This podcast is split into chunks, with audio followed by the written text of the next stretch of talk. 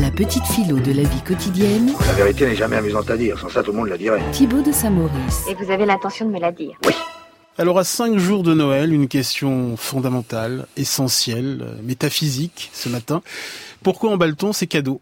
Avec les tutos, on apprend en s'amusant. Et aujourd'hui, on va faire des jolis paquets cadeaux pour Noël. Non mais attends, on est que début décembre, j'ai largement le temps pour faire mes cadeaux de Noël. Et bah justement pour ça, il te faut une boîte de conserve bien lavée, ouverte par le dessous, du joli papier cadeau, du scotch fantasy, de la colle forte et du raffia. Allez, moi je vous laisse, faut qu'on aille faire des tours de roue. Litchi et les chouilles, je vous aime putain. Voilà, alors contrairement à ce qu'on a entendu, hein, on n'est plus début décembre, ça approche, hein, voilà, c'est la fin de la semaine.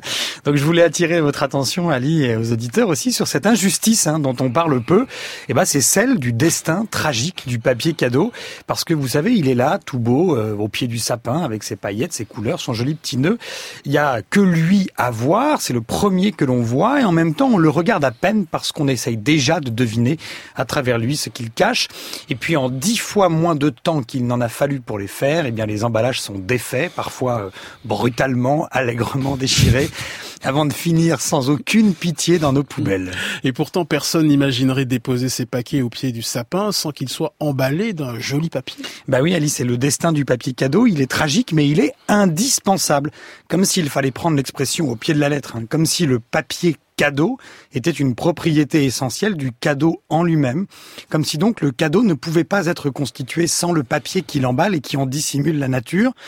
L'espace de quelques précieuses secondes, vous imaginez offrir vos cadeaux sans papier cadeau, vous? Vous imaginez un pied de sapin avec des cadeaux sans papier? Alors pourquoi est-ce qu'on emballe nos, cadeaux? Eh ben la première fonction de l'emballage cadeau, c'est évident, hein, c'est de ménager une surprise. On la redouble même ou on la souligne, cette surprise. Pendant le court moment où l'on tient le cadeau emballé entre les mains, on ne sait pas vraiment ce que l'on va trouver. Et c'est donc une certaine manière d'augmenter le désir. Vous savez, on dit de l'attente naît le désir. Eh bien, le papier cadeau empêche une révélation trop brutale du contenu. Il dissimule le cadeau exactement en même temps qu'il révèle que c'est un cadeau. Il y a, de ce point de vue, une sorte d'érotisme du papier cadeau. Carrément. Voilà, parce qu'il se donne sans se donner tout à fait. Il excite l'imaginaire et suggère plus qu'il ne révèle. Les bijoutiers, par exemple, sont très forts pour ça, parce que vous avez d'abord le sac, puis le papier qui entoure une boîte qui elle-même abrite l'écrin, qui lui, enfin, contient, voilà, le bijou. Alors, en plus d'augmenter euh, la surprise et le désir, l'emballage fait donc, euh, du moment du déballage du cadeau, une séquence dont l'importance est renforcée parce qu'elle prend plus de temps. Et du coup, ce temps-là permet au déballage du cadeau de devenir un véritable rite. Oui, c'est la deuxième fonction du papier cadeau, sa fonction sociale, on pourrait dire, celle de faire valoir le cadeau lui-même, selon euh, l'expression du sociologue euh, Gérard Lagneau. Alors l'emballage avec euh, du papier cadeau dissimule l'objet pour un temps, mais en fait le valorise. Cela change la relation qu'on entretient avec les objets.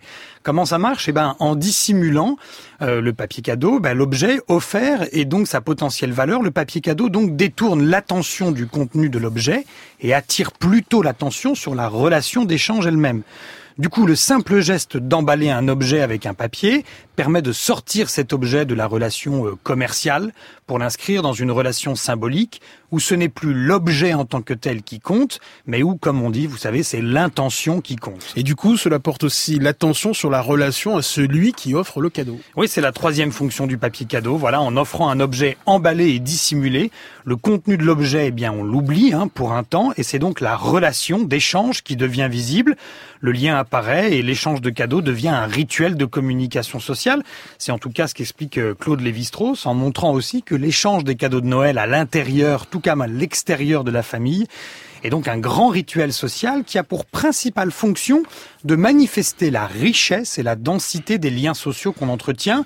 C'est un peu euh, dis-moi donc à qui tu offres des cadeaux et je te dirai quelle est la réalité de ton réseau social.